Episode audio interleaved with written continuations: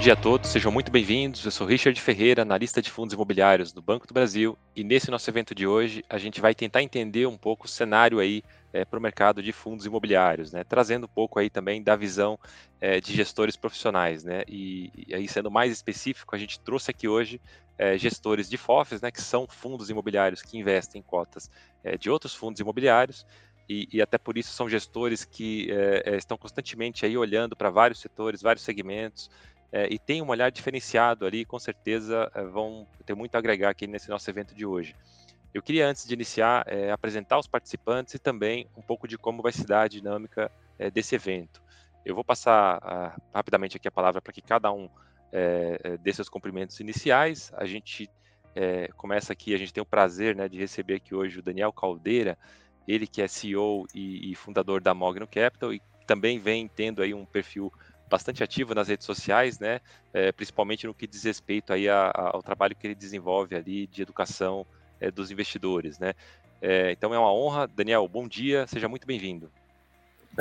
Richard, bom dia. É um prazer estar aqui com vocês. Uh, a gente entende aqui na Mogno que é super importante esse trabalho de transparência, de educação, de divulgação, e a gente vê reflexos disso no mercado de fundos imobiliários. Então, a gente entende que é uma parte super importante aqui do nosso trabalho e, de novo, é um prazer poder estar aqui com vocês, falar uh, com o pessoal do Banco do Brasil e contar um pouquinho o que a gente está vendo do cenário e o que a gente está vendo especificamente do MGFF. Bacana. Bacana, Daniel. Eu quero dar as boas-vindas também para o Raul Grego, ele que é sócio e analista lá na Eleven Research, que é uma importante casa de análise, parceira nossa aqui, e que é, nos ajuda com a seleção dos papéis que integram a carteira do nosso fundo de fundos. É, bom dia, Raul, seja muito bem-vindo. Bom dia, Richard. Obrigado pela, é, pelo convite e vai ser um prazer aqui passar um pouco sobre os cenários que a gente vê aqui para os fundos imobiliários e dividir essa, essa live aqui com pessoas tão, tão experientes. Bacana. Por fim, aqui da casa, né, do Banco do Brasil, a gente também conta com a participação do Jean Gomes, que é analista na nossa gestora, a BBDTVM, e que atua ali diretamente na gestão de alguns fundos, inclusive o, o BBFO, que a gente já comentou. Né? Bom dia, Jean, seja bem-vindo. Bom dia, Richard. Obrigado, agradeço pelo convite e agradeço pela oportunidade de estar aqui com os companheiros, o Raul, o Daniel, vocês aqui. Um bom dia também para todos que estão nos escutando. Vai ser um momento bem proveitoso para a gente falar um pouquinho mais sobre esse mercado, né? Que está tá bem pujante no momento. É isso aí mesmo.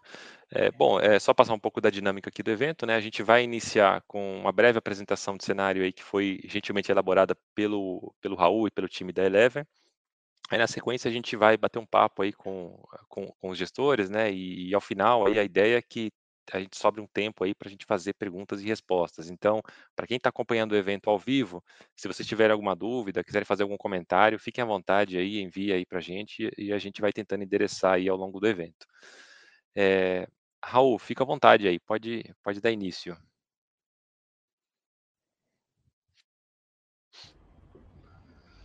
É, consigo compartilhar aqui a, a tela para colocar a apresentação. Bom, eu sou o Raul, é, sou analista aqui, sócio da Eleven Financial Research.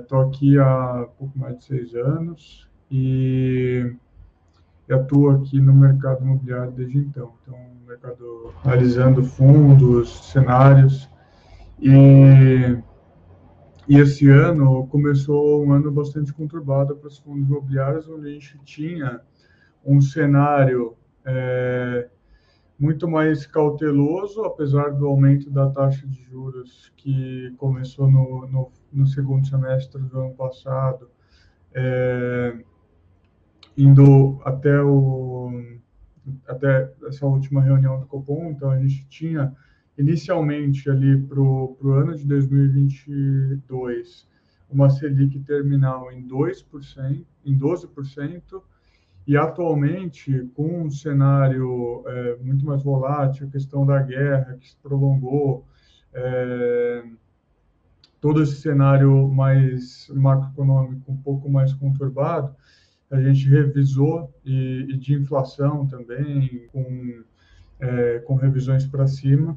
A gente espera que essa Selic terminal é, se encerre ali em torno de 13,75, ou seja, mas pelo menos mais uma alta de 1%, e, ou duas de 0,5% ou mais uma de 1%. Então, é, essa é a nossa expectativa para o final de 2022 e que acontece e que para 2023 a gente também fez algumas revisões de cenário macroeconômico, né? E também é, é, a, a, o aumento da Selic ele está muito puxado pela expectativa também de inflação maior para 2022 e 2023, como a gente pode ver aqui nesse cenário. Esses, esses dois é, pontos, né, assim, são super, são fundamentais para a questão dos fundos imobiliários e porque a gente está vendo na, na dinâmica dos fundos é, nesse ano no ano passado, quais foram os fundos que mais fizeram emissões, que continuam crescendo, aumentando os dividendos. São os fundos atrelados a papéis, né, os CRIs é, que são os fundos de dívida.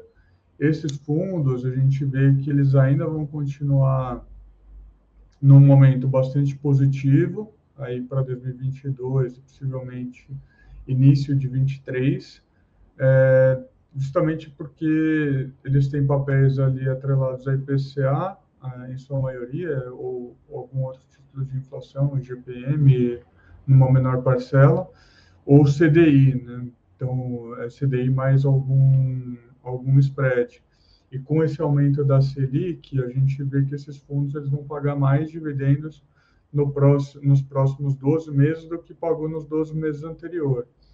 É, então, justamente por isso, essa classe de ativos ela deve continuar sendo ainda muito relevante no mercado de no IFIX, por exemplo, que ele ganhou muita relevância em 2018, em 2020, 2021 e agora nesse início de 2022. Mais para frente a gente vai mostrar como isso, é, qual, qual é a representatividade desse, dessa classe de ativos e que é, ainda vai ser é, bastante presente também em outros é, em outros fundos imobiliários, né? Os fundos de fundos, eles também têm uma parcela ali a gente vê que eles têm uma parcela relevante também aplicada em fundos de títulos privados, justamente para dar uma segurança maior no dividend yield do curto prazo. Né?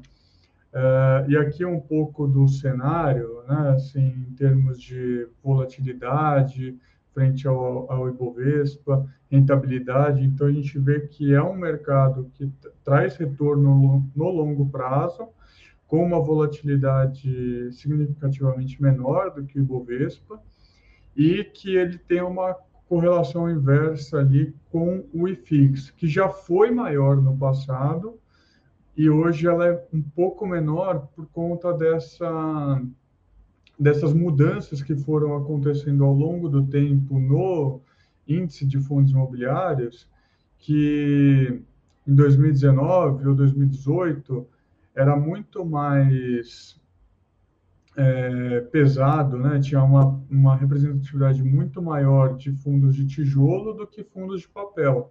Hoje, é, essa representatividade é muito maior em fundos de papel do que em fundos de, de tijolo. Tijolo ainda tem 57%, mas é, se a gente olhar o que foi no passado, é, em 2018 ou 2017, essa representatividade era cerca de 70% em fundos de, de tijolo e 30% ou 35% em fundos de papel.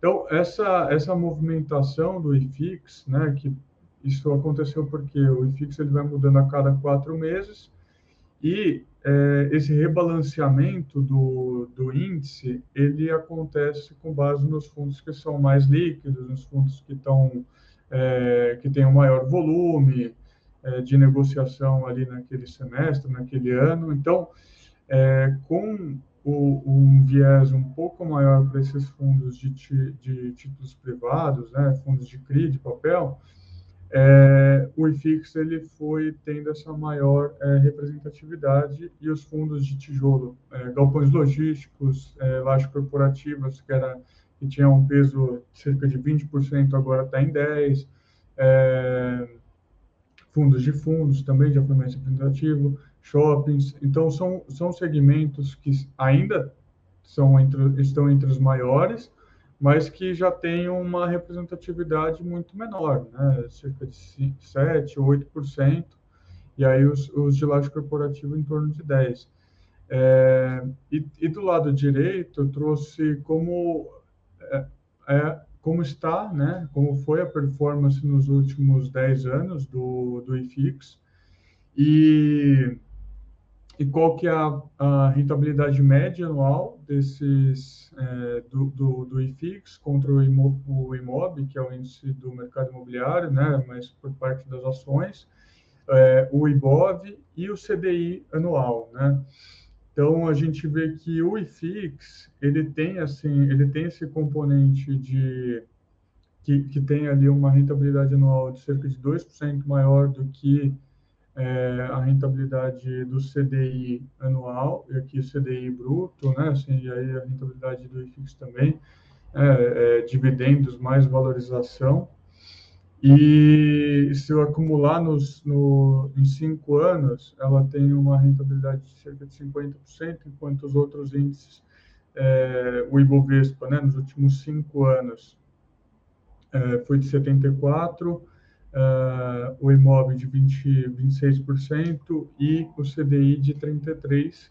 E se acumular nos últimos 10 anos, ou seja, desde 2012, né, se carregar ali uma carteira de fundos imobiliários bem selecionada, ela vai ter uma rentabilidade ali acumulada ali com re, é, reinvestimento dos dividendos é, bastante superior aos outros índices. Isso, isso mostra que os fundos imobiliários é uma classe de ativos bastante resiliente e que traz retorno ao longo do, do tempo. É, então, na, na, minha opinião, assim, é uma classe de ativo que deve fazer parte ali da, da carteira dos investidores e com uma seleção, e aqui o IFIX, ele, ele é o melhor benchmark, que é o único que a gente tem, basicamente, mas e, e se eu selecionasse um ou outro fundo é, poderia ter algum tipo de viés, então eu trago o IFIX como o melhor benchmark para esse estudo, mas fazendo uma seleção é, de ativos ali, é, com stock picking, com estudo, com um aprofundamento ali de, de tese, né, com perspectiva de, de ganho de capital, perspectiva de, de, de ganho de aluguel, e toda a dinâmica que tem os, os, as determinadas classes de ativos, eu vejo que a, que a rentabilidade e a perspectiva de, de, de, de valorização é ainda superior.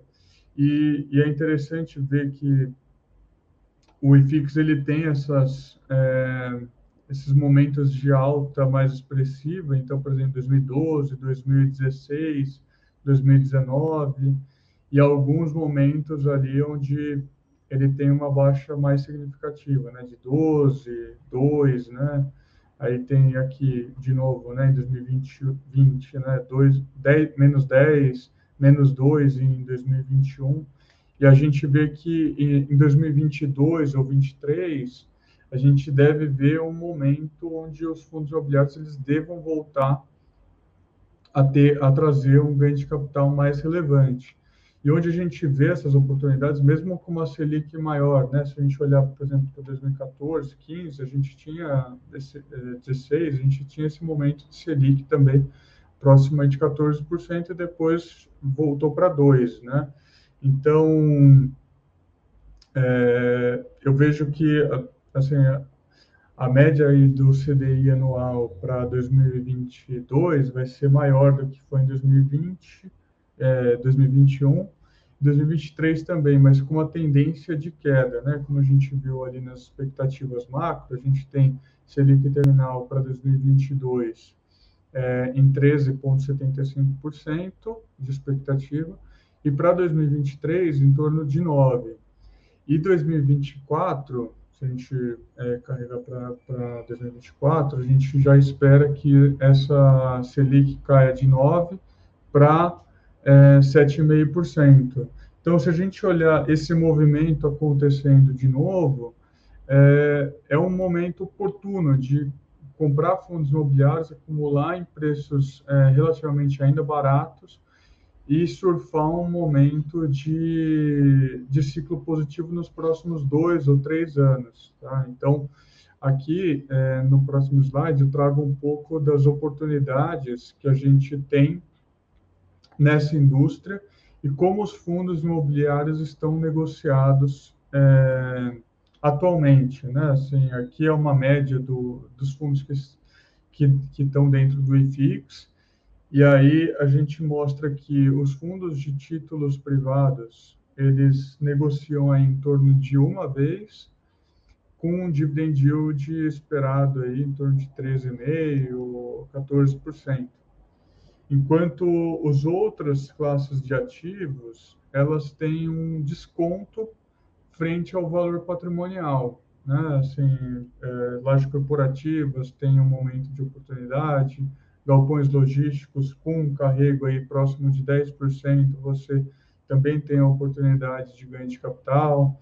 É, fundos de fundos também, acho que é um dos melhores exemplos que você tem ali o desconto das cotas e o desconto do próprio fundo frente ao valor do patrimônio, né? Então, se o fundo ali resolvesse vender todos os fundos que estão dentro da sua é, do seu portfólio, ele teria mais capital para devolver para o cotista do que está negociado em bolsa. Então, essas são oportunidades que a gente vê em momentos de maior incerteza, né? Não no momento que se fala muito de fundos imobiliários, tem muitas emissões, e é onde tem maior tipo de incerteza, né? Que, por exemplo, laje corporativa vai acabar, shoppings não vai voltar, né? Assim, é, o momento que se fala mais mal, né, do, do, da indústria, ou que se tem mais incerteza em relação à classe de ativos, é onde se tem mais oportunidades de compra é, para carrego no médio e longo prazo. A gente está falando aqui de dois a três anos, né? Então eu vejo que o, o mercado de fundos imobiliários ele está nesse momento que acho que possivelmente essas classes de ativos elas não vão andar, né, não vão ter uma boa performance em 2022, né? Assim, podem não ter em 2022. Mas se a gente vê essa Selic realmente encerrando esse ciclo de alta em 3,75, a gente deve começar a ver um movimento de portfólio de, de fundos, portfólio de institucionais, migrando de fundos de CRI para fundos é, de tijolo. E aí a gente vê essa oportunidade de ganho de capital no médio e longo prazo. É, eu, eu tinha em torno de 15 minutos, então eu encerro por aqui, Richard, e fico à disposição aí no final para perguntas. Aqui tem o meu e-mail também, então quem é, ficar à vontade ali para tirar dúvidas, é, eu estou à disposição. E, e, no final da, da live aí, que a gente vai ter um momento de, de perguntas e respostas, eu também vou estar aqui dividindo a tela com os nossos colegas. Não, excelente, Raul. Muito bacana a, a apresentação que você trouxe aqui para a gente. É, tem um ponto bastante interessante aí que você trouxe que chama a atenção, que é, a, é como o mercado, de forma geral, está né, tá descontado, né? Salvo algumas exceções ali, como os fundos de recebíveis. É, eu queria só tentar ampliar a lupa aqui um pouquinho para a gente tentar visualizar especificamente o segmento de FOFs, né? O, a gente fez um levantamento aqui recentemente, eu queria tentar compartilhar a tela aqui. Só um instante. É, a, a, gente chama atenção aqui nesse estudo que a gente fez, é um comparativo que a gente pegou ali o, o, os fundos, os FOFs, né, especificamente, com maior patrimônio líquido, e a gente fez um estudo ali de performance é, desde janeiro do ano passado, né, é, e é interessante a gente observar aqui no finalzinho do, do, do período, né, como o, o, desempenho deles acaba convergindo ali é, para um, uma desvalorização próxima ali entre 15% a 20%, né? Então o mercado de, de FOFs aí acabou meio que uh, andando de mão dadas, né? Tem, tem, um ou outro fundo ali que apresentou um desempenho fora da curva, mas no geral o, a, o mercado de, de, fundos de fundos aí está bem descontado. A gente com, com, essa seleção que a gente fez aqui, a gente chegou numa média de, de, de relação preço a valor patrimonial de 0,86, que é algo muito próximo aí do que você é, apresentou na, na tua lâmina, né, dentre aqueles fundos que compõem ali o, a carteira teórica do IFIX, né? Uh, e, e é, é, legal também, eu queria eh, reiterar esse ponto que você levantou também em relação ao duplo desconto né, do, dos FOFs. Né? A gente avalia o, a, as cotas que os FOFs têm ali na carteira a preço de mercado, né, marcação a mercado. Só, só, que se a gente levasse em conta o valor patrimonial dessas cotas, sabendo que elas também estão descontadas, o, o desconto ali do, dos FOFs acabaria sendo ainda maior, né? E talvez é, é, a gente está falando aqui de uma das classes de ativos ali que talvez seja mais descontada aí entre aqueles segmentos do, do IFIX, né? Então é, é, é uma classe que oferece bastante oportunidade. É, só para a gente dar sequência aqui, eu vou passar a palavra agora para o Daniel. Eu queria, Daniel, que você falasse um pouquinho para a gente aí da tua visão em relação ao mercado, né? Dado esse cenário que o Raul trouxe aí para a gente, é, o que, que vocês estão enxergando de oportunidade aí dentro desse mercado de, de fundo imobiliário? A gente está vendo, por um lado, aí é, muitos fundos pagando yields acima de 1%, né, fundos de papel, é, e de outro lado a gente está vendo aí fundos de tijolo com desconto absurdo em relação ao valor patrimonial. Então, nesse meio aí, o que, que vocês entendem que é, é interessante nesse momento?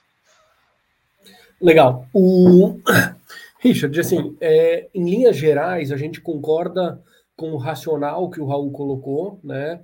Hoje os fundos de CRI, eles um, estão num momento muito bom, né? Quer dizer, a inflação vem forte, como a gente viu a surpresa em março, esses fundos em abril ou maio, né? Quer dizer, eles trabalham com M-1 ou M-2, têm capacidade de distribuir essa inflação logo na sequência. Então, conforme a inflação fica num patamar alto, esses fundos devem se manter uh, com um dividendo bastante atrativo. Tá? Agora, esses fundos, uh, da mesma maneira que, como, como, a gente viu nos últimos dois anos e dois, três meses aí, uh, um desempenho muito bom dos dividendos com a alta de inflação nesse período, assim que a inflação começar a arrefecer, uh, os dividendos devem ceder não é? Quer dizer, da mesma maneira que vem uma inflação de 1%, um ou dois meses depois, o fundo tem um bom dinheiro para distribuir, a hora que esse número começar a convergir uh, para a meta de inflação, esses dividendos vão uh, ser reduzidos na mesma velocidade. E apesar da gente estar tá, uh, num momento delicado aí, com essa questão da guerra na Ucrânia, etc., pressão em commodities, um, a gente tem algumas coisas andando bastante a nosso favor nesse sentido, não é? A gente está hoje com os reservatórios com o maior nível, passou de 72%, né? é o maior nível em 12 anos, se não me engano. Um, o câmbio veio aí da casa dos 5,80 para a casa dos 4,70, que também é alguma coisa que ajuda a conter a pressão, pressão inflacionária. Então, o, o, como a gente aqui está enxergando as oportunidades, está se posicionando. Hoje, no MGFF e nas carteiras que a gente tem na casa, a gente tem muito fundo de CRI, né, quase metade, para aproveitar esse, esse momento de dividendos muito altos, mas uh, a nossa visão é acompanhar muito de perto os números de inflação e da curva de juros, porque a gente acredita que as oportunidades de verdade estão nos fundos de tijolo. A questão é, eu quero maximizar o tempo que a gente consegue carregar os fundos de CRI com esse yield altíssimo uh, e entrar e migrar mais para fundo de tijolo na hora que a gente acreditar que realmente vai haver essa virada. Quando que a gente acredita que é isso? Quando os números de inflação começarem a arrefecer. Por quê? Porque a gente sabe que os dividendos dos fundos de papel tendem a diminuir uh, e uma inflação menor vai levar um juro menor, o que deveria uh, fazer com que os fundos de tijolo andem. Além disso, uh, a gente vê nesse, nesses últimos dois anos e pouquinho uma discussão, né, nos grupos de WhatsApp que a gente participa, tal, uma discussão super acirrada, se fundo de papel é melhor que fundo de tijolo, se fundo de, de tijolo repassa a inflação, não repassa a inflação, tal. E qual é a nossa visão? Que o fundo de tijolo, a não ser que o gestor faça bobagem, né, faça emissões dilutivas, uh, ou, ou, basicamente emissões dilutivas, ou, ou não consiga, não consiga gerir bem o portfólio, O tijolo passa assim a inflação. O que acontece? Às vezes ele precisa de um prazo maior do que o fundo de CRI para que isso aconteça. O fundo imobiliário de tijolo não é mágico, ele reflete o que está acontecendo com o portfólio. O que aconteceu nos últimos dois anos de pandemia? A gente teve uma inflação muito forte em um momento de incerteza muito grande, que as pessoas foram para home office, que os shoppings fecharam. Então, não adianta a gente uh, ter um pensamento mágico e falar, não, tijolo corrige por inflação. Então, como a inflação subiu, o dividendo tem que crescer, o meu fundo tem que valer mais. Às vezes isso demora um tempo. E na nossa cabeça, isso vai acontecer e vai acontecer de uma forma muito expressiva. Por quê? Porque nos últimos anos a gente vê muito pouca oferta de imóveis novos, né? Quando você pega a vacância de São Paulo, hoje você tem cerca de 400 mil metros vagos de, de corporativo bom, né? Em regiões centrais de São Paulo. Mais ou menos metade disso é um empreendimento, né? O resto é espalhado por aí uh, uh, de forma muito diluída.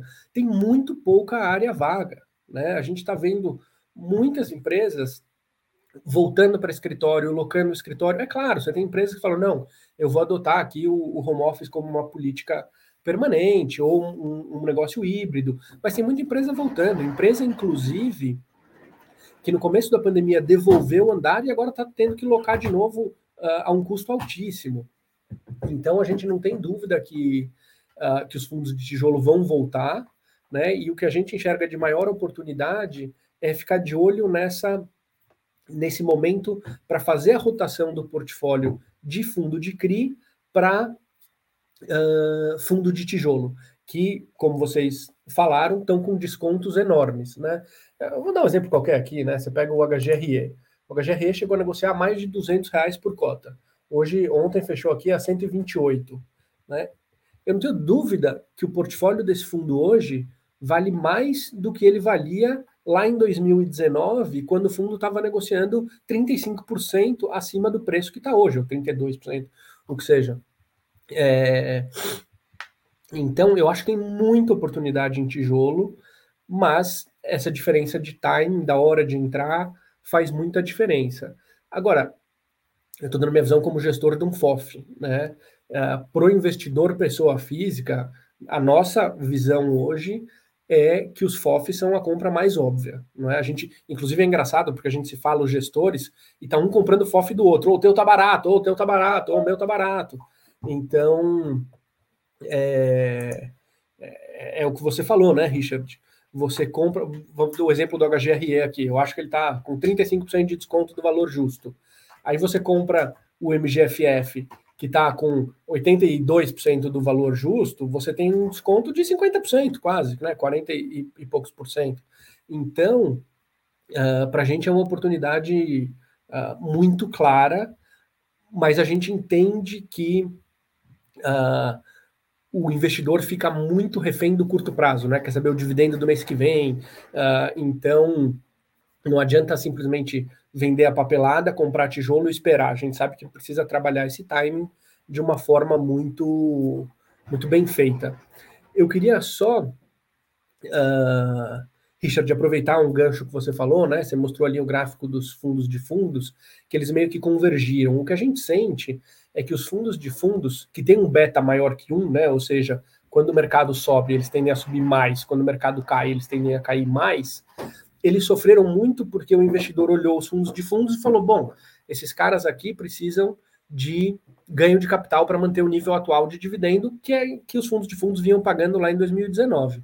Com o mercado caindo, a possibilidade de fazer ganho de capital se reduz muito, então os dividendos vão diminuir e esses fundos têm que valer menos. E o que a gente viu foi que conforme os fundos foram uh, secando o ganho de capital e foram um, chegando num dividendo recorrente que está muito próximo do dividendo que os FOFs, na média, estão de fato pagando, o mercado foi precificando eles meio parecidos ali, né, entre um yield de 10 e 11 na média. Então, de fato, uh, a gente via cotas a 100 reais e cotas a 50, está tudo meio convergindo para alguma coisa entre, entre 60 e 70, com algumas, com algumas exceções. Mas, de novo, da mesma maneira que os FOFs sofreram mais quando o mercado caiu, né, nesses dois anos, e estamos entrando no terceiro ano de IFIX em queda, eu acredito que eles vão subir mais a hora que o mercado virar. Então, Richard, a gente está recebendo aqui algumas perguntas, não sei como você quer coordenar aqui as respostas. É, eu acho que algumas perguntas aqui você acabou até tratando já do, do, do conteúdo, né? A Juliana que está perguntando: é, é, minha carteira é praticamente toda concentrada em fundos de papel. Com a expectativa de queda da inflação, já seria um bom momento para começar uma migração para tijolo? Acho que você acabou de, é, de, de falar posso, aí a visão de vocês. Pode, posso pode só complementar? Assim, Juliana, eu esperaria um pouco. Por quê? Se você tivesse me feito essa pergunta em novembro do ano passado, eu ia falar a mesma coisa. Falar, ah, a inflação vai começar a arrefecer, está é, na hora de trocar CRI por tijolo. Aí o que aconteceu? A Rússia resolveu invadir a Ucrânia, petróleo foi para casa do chapéu. Então, como os fundos de CRI eles têm um atraso de um ou dois meses para uh, ah, refletir a inflação que está vindo, a gente acredita que o mercado não é eficiente ao ponto de ter que fazer esse movimento antes do primeiro número de inflação uh, melhor. Né? Então, uh, eu esperaria para ver a inflação arrefecendo e aí fazer essa troca. Bacana. E a Luciana está perguntando aqui qual a perspectiva de vocês para a recuperação dos fundos de escritório, né? Olha, eu, eu acho que o mercado vai, vai ser pego muito de surpresa com isso, porque eu acredito que a gente vai juntar um momento de inflação menor, curva de taxa de juros caindo, e de repente as pessoas vão se dar conta e falar: peraí, o preço de reposição desses imóveis explodiu, né? O preço de aluguel desses imóveis vai ter que subir muito. Eu acho que vai ser um movimento muito rápido uh, e esses imóveis vão subir muito. Né? Ontem mesmo um cliente nosso nos procurou aqui e falou: olha, eu cresci demais, preciso sair do meu escritório, quero um escritório novo. O cara tem um prédio assim, acabado, velho pra caramba, mas numa região boa. Ele falou: eu quero 150 reais o metro. E assim, não tem vacância ali muito na região. É... E a gente está vendo já alguns fundos vindo com renovatórias a preços muito expressivos. Então, eu, eu acho que o mercado vai ser pego de surpresa aí com a volta dos corporativos. A gente viu o custo da construção explodir aí nos últimos tempos, né? O custo de reposição, como você falou, realmente é, é, é muito maior. Né? ainda não está se refletindo no, na, nas renovações ali, nos, de aluguéis, né? Mas até por conta da, da alta taxa de vacância, mas é, na medida em que a economia real começar a mostrar uma tendência forte ali de recuperação, talvez isso se reflita também aqui no mercado de capitais, né? Então, Richard, isso é inevitável, porque a partir do momento que custa 25 mil reais o metro, por hipótese, para construir um imóvel, e o aluguel daquele de um imóvel equivalente a 100 reais o metro, qualquer player racional não vai construir um imóvel novo. Sim. E o que acontece? Ah, o Banco do Brasil está com uma demanda muito grande para câmbio. Cara, vocês se organizam internamente, vocês contratam mais gente, eu garanto que em um mês, dois meses, três meses, vocês conseguem atender a demanda extra. Agora, precisa de mais prédio. Não existe atender essa demanda em três meses. Essa demanda você vai atender em cinco, seis, sete anos. Nesse prazo, você vai ter um aperto de aluguel, não tem como. Exato. É, a demanda acaba aumentando, mas não tem oferta, né? Não tem, não, a gente não tem novas, novos empreendimentos sendo lançados aqui na cidade de São Paulo, por exemplo, que é o principal mercado aí é, de, de imóvel corporativo, né? Exato. Bom, Bom, André, eu queria tentar chamar aqui para conversa também o, o, o Jean, para ele trazer um pouco aqui para a gente da visão deles lá na BBDTVM, né? É, se possível, Jean, eu queria que você tentasse falar um pouco para a gente aqui do, do nosso fundo de fundos, né? Como que ele vem performando, qual que é a tese é, que está por trás ali da, da gestão do fundo, é, quais as perspectivas que vocês têm ali para a recuperação, né? A gente recebe muitas dúvidas aqui de clientes, de cotistas do fundo, né? E creio que seria é interessante a gente tentar explorar um pouquinho, é, é, até para trazer um pouco de conforto ali para os cotistas. Legal, Richard, claro. Vamos falar assim sobre o BBFO, nosso FOF aqui da que a, gente teve, a DTVM faz a gestão. É, esse, esse FOF, como vocês sabem, ele teve a sua oferta lá em dezembro de 2020. Então, foi uma oferta ali que gerou em torno de 400 milhões, é, foram mais ou menos 4 milhões de cotas emitidas, e a intenção da BBZTVM de ter um, um né, um FOF, ela já é antiga. Então, a gente tinha uma carteira teórica com inputs quantitativos, e essa carteira teórica, apenas com inputs quantitativos, já, já estava outperformando o IFIX durante um tempo, a gente fez um teste ali por mais de um ano, mas obviamente tínhamos a necessidade também de ter uma parceria, né, uma parceria, eh, que se mostra muito eficiente, que que é com a Eleven. Então o Raul aqui, eh, representando aqui a Eleven, é é o nosso é a nossa parceria ali, onde a gente discute o nosso comitê de alocação, tá. Eu aqui estou representando, como analista da TVM, a equipe de gestão, mas, é obviamente é só um um rosto aqui representando uma equipe grande, tem a gestão, tem a análise que participam desse comitê, onde periodicamente nós conversamos sobre a as alocações e decidimos como vai ser, eh, a como como vai se compor a carteira do próximo quadrimestre. E como é que funciona a base pra essa alocação? Nós fazemos reuniões com uma perspectiva top down, onde a gente se reúne com a Eleven, eh, a nossa no nossos analistas aqui, a gestão, a análise, como eu falei, nós vamos discutir as perspectivas futuras, como o Daniel bem colocou e o Raul, tá, já até antecipando um pouquinho da perspectiva, eh, o o mercado é feito de ciclos, tá, então, obviamente, eh, ficar girando muito uma carteira, provavelmente não é o mais eficiente, eh, porque você pode deixar de aproveitar certas oportunidades, como o próprio Daniel colocou, dos fundos de tijolo. Então nós conversamos, obviamente tem aquele dilema com co botamos mais CRI, botamos mais fundos atrelados a títulos privados ou colocamos mais fundos atrelados, perdão, a galpões logísticos ou a a outro tipo de setor, essa discussão é é bem ampla aqui, e nós decidimos pela composição. Então, é feita uma análise top down, junto com a consultoria e nossos analistas, nós também temos como pano de fundo uma análise quantitativa, eh, dos dos ativos, onde nós vamos verificar com base no IFIX, tá, a gente sempre utiliza os papéis do IFIX, porque são papéis que pela própria metodologia do IFIX, que avalia ali o índice de negociabilidade, participação no mercado, nós entendemos que já são papéis que já têm até um crivo ali de de quantitativo, né, de liquidez já dentro dele, então nós avaliamos setorialmente o IFIX, e fazemos uma decisão quantitativa em primeiro momento, eh, e com base no que nós discutimos aqui, sobre os papéis com com maior relevância naquele setor e com uma liquidez interessante. E aí nós fazemos o nosso comitê, onde são levados alguns papéis e decidimos pela alocação, eh, dos ativos que, eh, de forma padronizada fica por 4 meses, obviamente, e eventos ali, eh, de caldo, qualquer outra coisa ali que possa acontecer, não é mandatório ali burocrático, a gente não pode alterar nada, mas, a gente geralmente fica com os papéis por pelo menos 4 meses ali. E como eu disse, como pano de fundo, o IFIX, o Raul bem colocou ali os números, né, o IFIX tem uma uma consistência interessante, principalmente quando a gente avalia risco e retorno frente aos aos outros índices. Então, com essa base nós decidimos os ativos e nós alocamos em FIIs que estão no no mercado, no próprio mercado.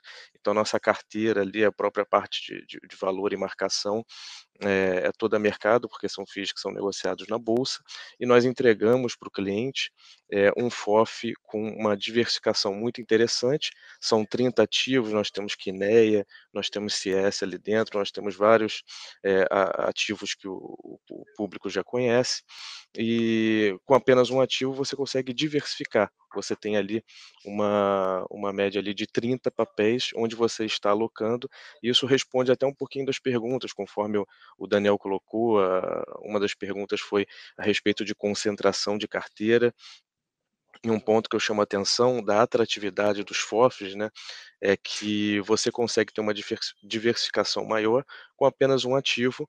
Atualmente a a taxa de administração do nosso FOF aqui é de 0,5%, não tem taxa de performance, então é um valor relativamente uma taxa relativamente, a adequada ali, razoável, né, e o o investidor está levando a diversificação, tá. É só ratificando o que foi colocado, nós temos os ciclos, nós vivemos um período com uma taxa de juros de 1 dígito, estamos voltando ao período de taxa de juros com 2 dígitos, aconteceu o conflito, eh, Rússia e Ucrânia, eh, são eventos que a gente não pode prever, né, o trabalho da gestão que a gente sempre con conversa aqui, a gestão lida com o futuro e se alguém soubesse o futuro, né, eh, estaria multimilionário, bilionário. Então, a gente lida com o futuro, então, para isso, a gente tem que ter premissas. É, e o poder da diversificação é o que vai nos ajudar nessa consistência, porque existem eventos que a gente não vai conseguir mapear né, de, de uma forma geral. Então, a diversificação ela tem esse poder, e aí corrobora com o que os colegas falaram dos ciclos, fundo de tijolo, né, nós temos na nossa composição podem ocorrer questionamentos, ah, esse ativo tem uma vacância maior, por que não colocar um outro que tem uma vacância menor?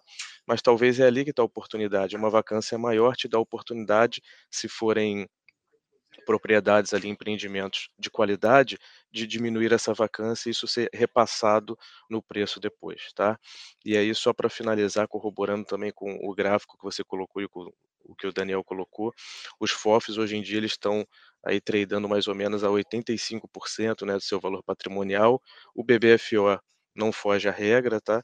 E a maioria deles está tendo um yield mais ou menos aí de 0,9, 1% ao mês, o BBFO também não foge essa regra, o que a gente vê como uma oportunidade muito interessante, dada até a composição do fundo, que é bem diversificada, pega a questão do, dos ciclos, conforme eu falei, e, e assim, e, também reforçando algo que o mercado já sabe, além da diversificação, mas é, é um investimento de médio e longo prazo.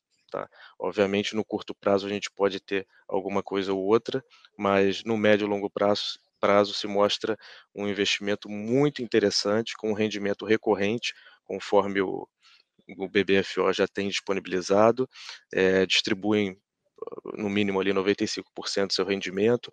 A gente, pelo menos aqui na gestão, a gente procura sempre estar distribuindo o máximo ali que a gente consegue, dado que como existem essas revisões quadrimestrais, a gente trabalha com um caixa pequeno e com qualquer alocação nova, a gente vende um ativo e está realocando ali.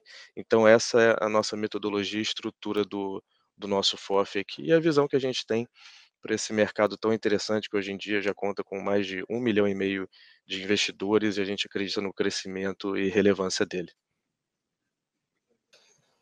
Bacana, Jean. Eu queria trazer de volta o, o Daniel para a conversa. É, o Daniel lá na Mogno também responde pela, pela gestão de um FOF, né, o MGFF, Mogno Fundo de Fundos, que é um fundo que inclusive é, integra nossas carteiras sugeridas aqui desde o início do ano, né?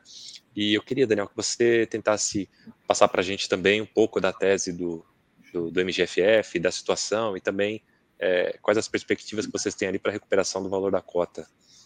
Legal. É, eu queria fazer só um comentário, pegar um gancho do que o Jean falou.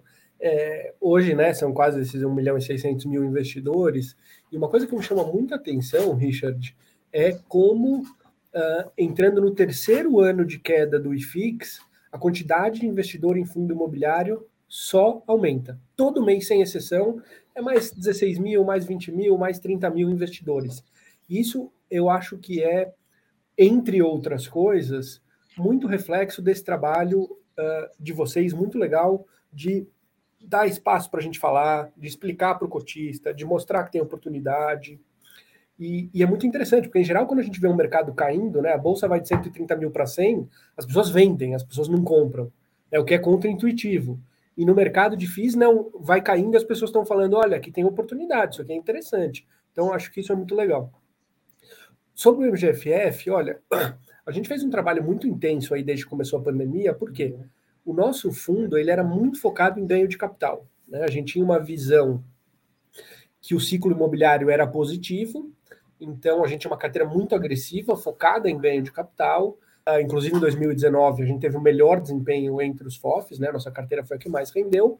Por outro lado, quando veio a pandemia, a gente tinha um monte de coisa buscando ganho de capital. A gente falou, ixi, e agora? Não é? Uh, e, e, e, foi curioso, porque a gente olhou o nosso portfólio e falou: caramba, a gente gera 27 centavos de dividendo recorrente, ou seja, sem ganho de capital nenhum, o que a gente consegue distribuir para o nosso cotista por mês é 27 centavos, o que é muito pouco. Então, a gente olhou e falou: bom, a gente vai ter que migrar essa carteira para um ganho de capital mais alto, enquanto para um ganho recorrente mais alto, desculpa, enquanto a gente vai conseguindo fazer ganho de capital e deixando a carteira líquida sem cair muito o nosso dividendo, né? Que a gente pagar 70, 90 centavos dependendo do mês. O Por outro lado, a gente olhava a nossa carteira e falava: bom, a gente está tranquilo, porque tudo que tem aqui a gente acha que é bom, a gente gosta, são bons ativos, não é? Quer dizer, uma coisa é você ficar preso numa posição você entrou ali para fazer um, um, movimento de curto prazo e tal, e você fala: bom, isso aqui é um ativo ruim, né? Como é que eu vou sair disso aqui um dia? Nossa carteira não, a gente olhava a carteira inteira e falava: olha, eu vou ter uma, um desafio aqui de aumentar a nossa renda recorrente, mas tudo que tem aqui eu gosto. Tudo que tem aqui são ativos que a gente acredita que uh, no médio e longo prazo tem muito valor. Né? Um exemplo é o Almi 11, né, que as pessoas falam, pô, por que, que você tem esse negócio? É vacância enorme e tal. No final do ano passado, o BTG comprou um pedaço da Brookfield num preço que a gente tem um ganho de capital gigantesco. Né?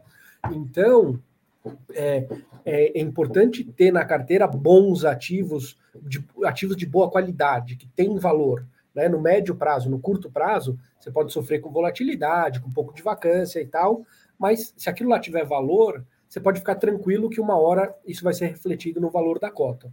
Então, o que, que a gente fez ao longo da pandemia? Num primeiro momento, a gente uh, aproveitou muito bem aquela andada dos fundos de logística, né, que em 2018 eram o vilão da greve dos caminhoneiros e os shoppings eram o Porto Seguro.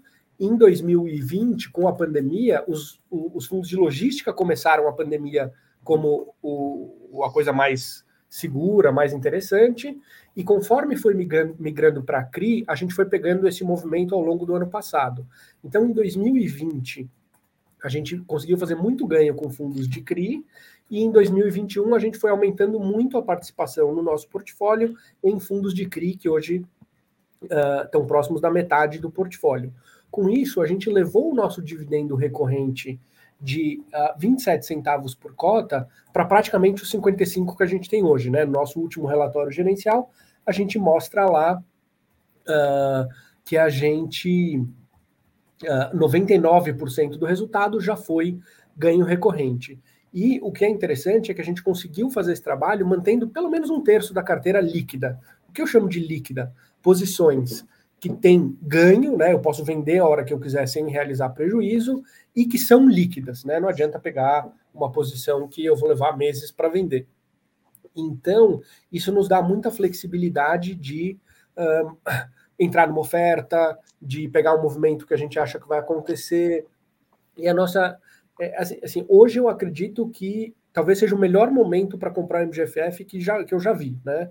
O desconto com relação à cota patrimonial é muito grande, a qualidade dos ativos na carteira são, é, é muito boa, e a gente está negociando com yield muito alto, né? Quer dizer, a gente está negociando com yield de praticamente 11% ao ano, sendo que esse yield já é recorrente, não, não existe baixar muito esse yield.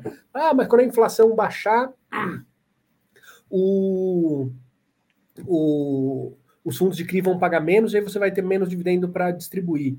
Isso é verdade. Por outro lado, a gente está aproveitando esse momento agora para se desfazer de posições que a gente tem com yields muito baixos ou zero. Né? Então, por exemplo, a gente é um dos poucos FOFs que tem posições em fundos de incorporação.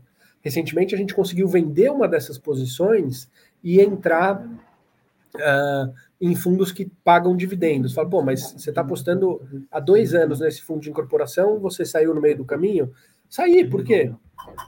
Você tem o custo de construção explodindo, você tem a taxa de juros aumentando para caramba, e você tem a capacidade do comprador de pagar o imóvel muito menor. Então, a gente olhou a situação, avaliou, falou: bom, desde que a gente entrou nesse fundo, o IFIX caiu, isso aqui a gente está saindo um pouquinho acima de par, então, ou seja, a gente gerou alfa com relação ao IFIX, a gente acha que o desafio desse fundo para vender esses empreendimentos vai ser muito maior do que a gente imaginava. Vou trocar alguma coisa com yield maior. Além disso, diversos dos nossos fundos de tijolo, a gente acredita que uh, vão começar a entregar um dividendo mais alto nos próximos meses.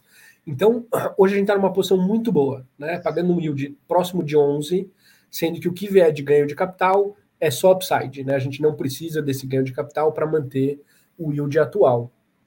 E então estamos muito confortável com a carteira e estamos muito atento ao, ao que a gente acha que vai ser o momento de fazer essa rotação de diminuir os fundos de CRI e aumentar expressivamente os fundos de tijolo, que estão de fato muito, muito baratos. Bacana. Eu, eu queria aproveitar o gancho, Daniel. A gente está recebendo algumas perguntas aqui no, no chat, né? O, a gente tem alguns minutos ainda de, de evento. Eu queria aproveitar para a gente tentar endereçar algumas aqui. Mas aí, pessoal, fica à vontade, Jean, Raul, se vocês quiserem também é, expor a visão de vocês, fica à vontade, tá? O, o Paulo está perguntando aqui para a gente, né? O, o, momento está oportuno para os FOFs fazerem novas aquisições, dado o elevado desconto do, dos FIs em geral mas por outro lado, não está propício para os profs fazerem novas captações, né? Como equalizar esse desafio? Ô, Paulo, vou, depois eu queria ouvir a opinião do Jean, mas assim, isso aí dói no coração, né? Porque a gente olha os, os preços das coisas e fala, gente, eu queria raspar, comprar tudo. Só que não tem condição de você fazer uma oferta abaixo de patrimonial do jeito que está agora. Então, para a gente é um dilema. O que, que a gente tenta fazer? Sempre deixar uma parte da carteira líquida para poder trocar aquilo que a gente acha que está menos barato ou que está mais caro por coisas mais baratas. E uma coisa interessante, assim, a estratégia do MGFF é diferente da estratégia do JAN. Por quê? Porque a gente não faz uh, um rebalanceamento a cada quatro meses. A gente está todo dia olhando a carteira tal.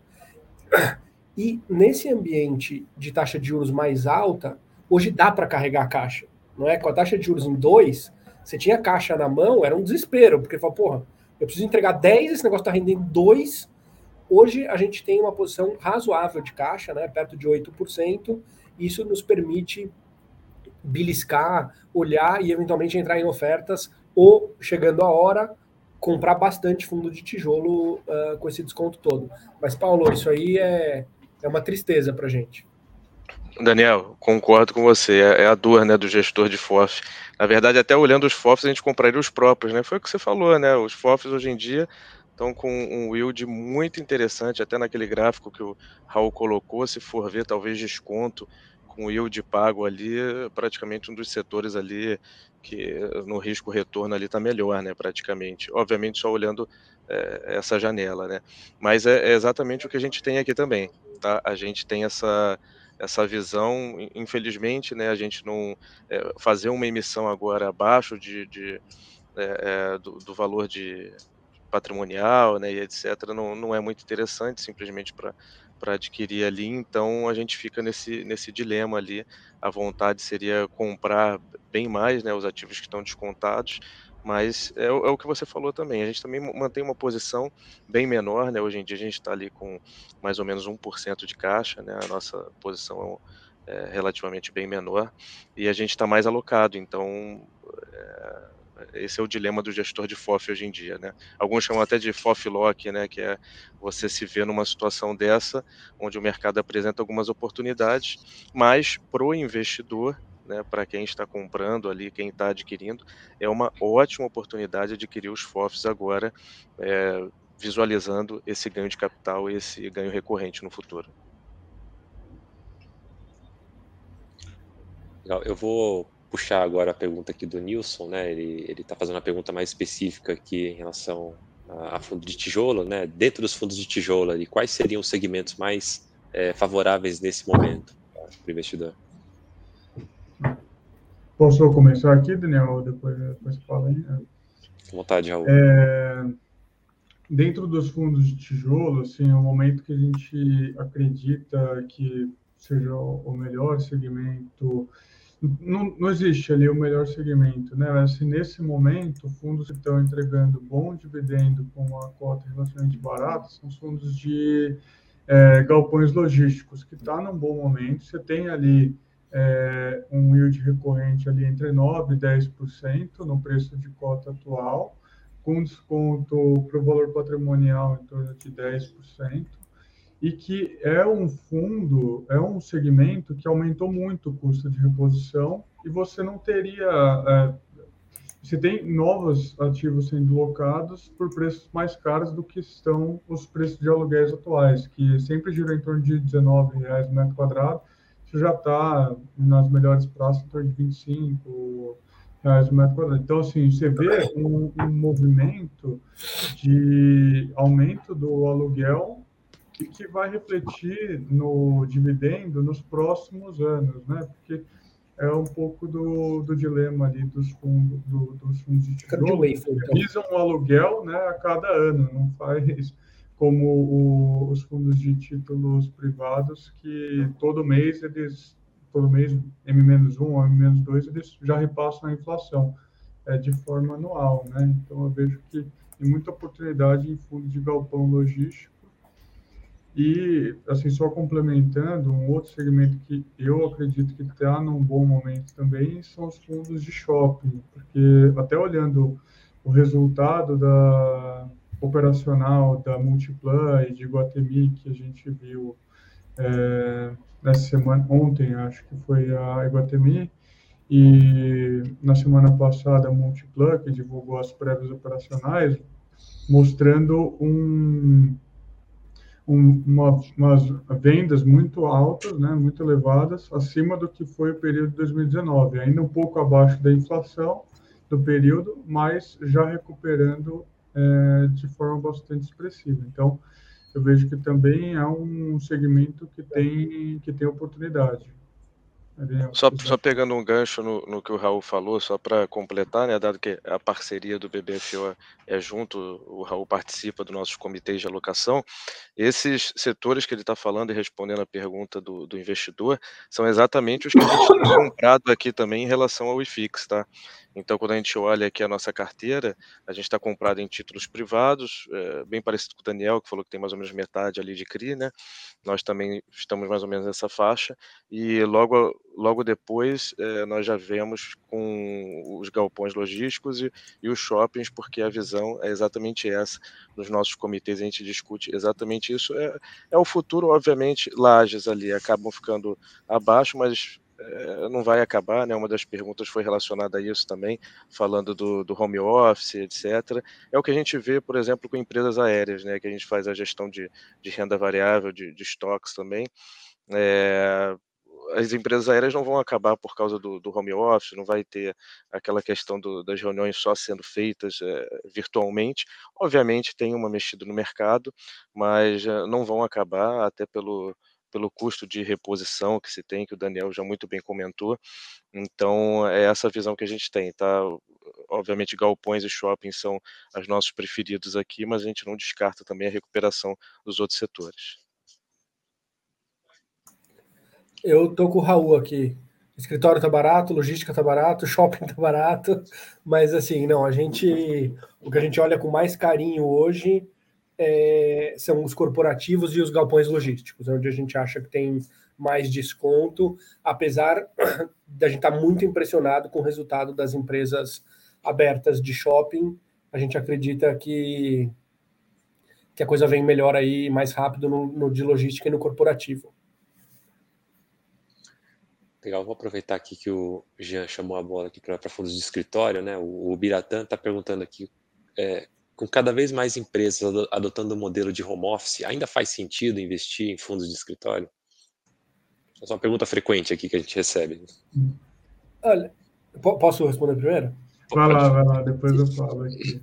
Eu, eu acho, eu acredito que o home office um, é, veio para ficar, tá? Mas eu acredito no home office muito mais como uma flexibilidade do que como uma maneira de trabalhar no longo prazo.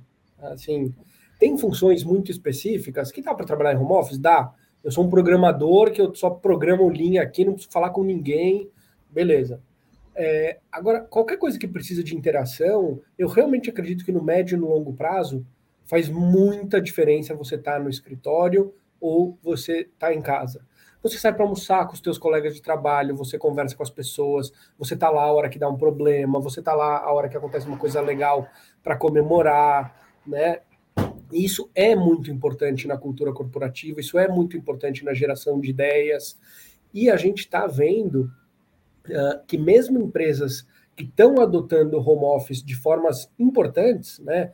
Uh, pega os gigantes lá fora, né? Google, Facebook, etc. Google, nos últimos dois anos, comprou bilhões de dólares de escritórios novos. Né? Então, quer dizer, olha, vocês podem ficar em casa, mas eu quero ter um escritório. Você pode ficar em casa um pouco. Né? A XP, que no começo da pandemia falou: não, vou fazer uma cidade, vou devolver tudo. Está locando de volta os andares. Quer dizer, não conseguiu, né? Porque aqueles andares foram locados, teve que colocar outros, gastou uma fortuna.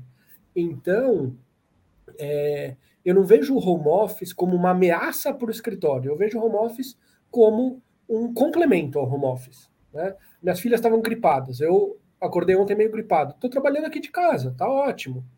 Mas é, é, faz muita falta não estar tá lá com o pessoal. Né? Então, e é uma coisa que, que teve uma história engraçada que em 2018 a gente entrevistou uma menina que a gente adorou e ela falou assim: ah, quantos dias por semana eu posso trabalhar de casa? A gente falou, next, vamos achar outro candidato, né? Quer dizer, uma coisa assim que esquece, impossível. Hoje, uma coisa que fala, ah, quer trabalhar um, dois dias por semana de casa? Tá bom, dá para fazer. Mas, mas precisa ter um lugar no escritório, precisa estar tá lá. Então, eu acredito que tem empresas em segmentos que vão se adaptar mais ao home office, empresas que vão se adaptar menos, mas eu realmente acredito que se você pegar duas empresas de segmentos semelhantes, uma com as pessoas no escritório e uma com as pessoas em casa, eu acho que no médio e no longo prazo você vai ver muita diferença de performance. Richard, no final do ano, você vai avaliar a tua equipe. Você vai lembrar mais do cara que estava com você lá no dia a dia e na hora que estourou uma bomba, estava do teu lado e falou, cara, vamos resolver isso aqui junto? Ou você vai lembrar mais daquele sujeito que você não vê há seis meses? Difícil, né? É difícil avaliar se você não está com a pessoa ali presencialmente. Né? Exato. Não, é, e assim, até dando o exemplo da, da gente que Eleven, é, no começo a gente estava relativamente 100% home office, tudo, e a gente foi voltando aos poucos. E agora, assim, o home office ele vai ser a flexibilidade, mas é, dentro do escritório, obrigatoriamente as pessoas têm que estar lá três vezes no mínimo por semana. Então, é, é isso que o Daniel comentou. Assim, as empresas entenderam que o, o escritório ele é fundamental, ele é importante, mas a flexibilidade ela agrada também a funcionário, agrada as pessoas, é, em termos de pra, até para é, momento de vida, alguma coisa assim, acho que ele, ele é importante, é fundamental. Mas estar tá junto com as pessoas, treinar uma pessoa nova no time, 100% de home office, é um baita desafio. Assim, eu tentei, assim, possivelmente vocês também tiveram alguma experiência assim, e é um baita desafio, é muito difícil mesmo. Acho que a chave do, dessa pergunta é exatamente isso: é, é a flexibilidade, mas home office ou não, o escritório vai estar lá, né? A propriedade vai estar gerando aluguel, né? É, porque foi o que o Richard, o Raul e o Daniel colocaram, né? É, tem momentos e tem pessoas que se sentem melhor indo para o escritório e a empresa entende que no final é a flexibilidade, acho que é a chave para essa pergunta e no final das contas para alocação de recursos, o escritório vai estar recebendo é, esses recursos ali porque a empresa entende que tem que ter, né, o, o escritório. Foi o que foi muito bem colocado pelos colegas. A gente conversa bastante aqui com, com o gestor de, de lajes, né? E a visão deles é, vai na linha disso que vocês falaram aqui também, né? O que deve prevalecer aí nesse, nesse pós-pandemia, né? É um modelo aí é, bem próximo aí do, do híbrido, né? Algumas vezes da semana você trabalha no escritório, algumas vezes é, no presencial. É, pessoal, a conversa tá, tá muito boa, mas esse assim, nosso tempo tá, tá se esgotando, a gente já passou aqui um pouquinho do horário é, a gente tem que partir aqui para o encerramento. E eu queria, antes de, de, de, encerrar aqui, agradecer a participação é, dos nossos convidados, né? O, o, Daniel, eu queria agradecer aí pela, pela disponibilidade, sua participação. É, certamente enriqueceu bastante aqui o nosso, nosso evento. A gente espera poder contar contigo aí é, no futuro novamente, tá, cara? Richard, eu que agradeço o convite. Papo muito bom, assim, colocações muito interessantes de todo mundo. Conta sempre com a gente. Parte do nosso trabalho é dar transparência, falar com os cotistas, então estamos super à disposição sempre que quiserem. Bacana. Raul, obrigado aí por trazer para a gente essa, essa visão de vocês da Deleve né, em relação ao mercado. Quero agradecer também aí pela, pela parceria com a, com a DTVM. Até uma próxima. Valeu, Richard. Obrigado pela oportunidade é, de dividir aqui a tela com todos os nossos colegas e, e com todos que estão aí ouvindo até agora. Obrigado. E eu quero agradecer também a participação do nosso colega, o Jean. É, é, a gente aqui na, na, na, pesquisa do Banco do Brasil recebe muitas demandas de clientes, né, Jean, relacionadas ali ao, ao BBFO, e certamente a gente vai continuar interagindo aí para tentar é, esclarecer essas dúvidas aí que chegam, tá? Muito obrigado aí pela participação. Eu que agradeço, Richard. Obrigado, Daniel. Obrigado, Raul. Foi realmente uma, uma conversa bem, bem interessante, né? Discutir o mercado. E agradeço a todos aqueles uh, que estão nos ouvindo, né? Os investidores. Acho que é um momento importante, como o Daniel colocou, para ser mais transparente, esclarecer e o cliente entender que por trás aqui tem uma gestão bem profissional, né? Do, dos fundos, é, preocupada com o patrimônio dos clientes e fazendo o possível para alocar da melhor forma e garantir a satisfação dele. Obrigado, pessoal. Legal. Legal. Vai chegando final da nossa live. Né? A gente sabe que uma hora de evento é muito pouco, né, para a gente tentar abordar todos os pontos que é, que a gente gostaria, mas a gente aqui do time de pesquisa do Banco do Brasil continua à disposição, né, para aqueles que, que têm interesse é, nesse mercado. É sempre bom reforçar que a gente elabora aqui mensalmente um material que é disponibilizado de forma gratuita aí na, na, nas plataformas do banco, que é a nossa, o nosso relatório de carteiras sugeridas. Ali a gente traz um, uh, um estudo bem interessante né, do, do, panorama do mercado e a gente faz um estudo é, esmiuçado ali que tenta identificar oportunidades de, de, de, de entrada né, em, em, fundos ali que tem tanto uma tese de, de ganho de capital como uma tese também é, de, de rendimento. Né? Então, é, é, esse material que a gente elabora e também as outras carteiras que a gente elabora aqui na nossa equipe, elas ficam disponibilizadas no portal bb.com.br é, barra carteira sugerida. Aqui no link do evento a gente vai deixar o, o, o site para vocês poderem acessar.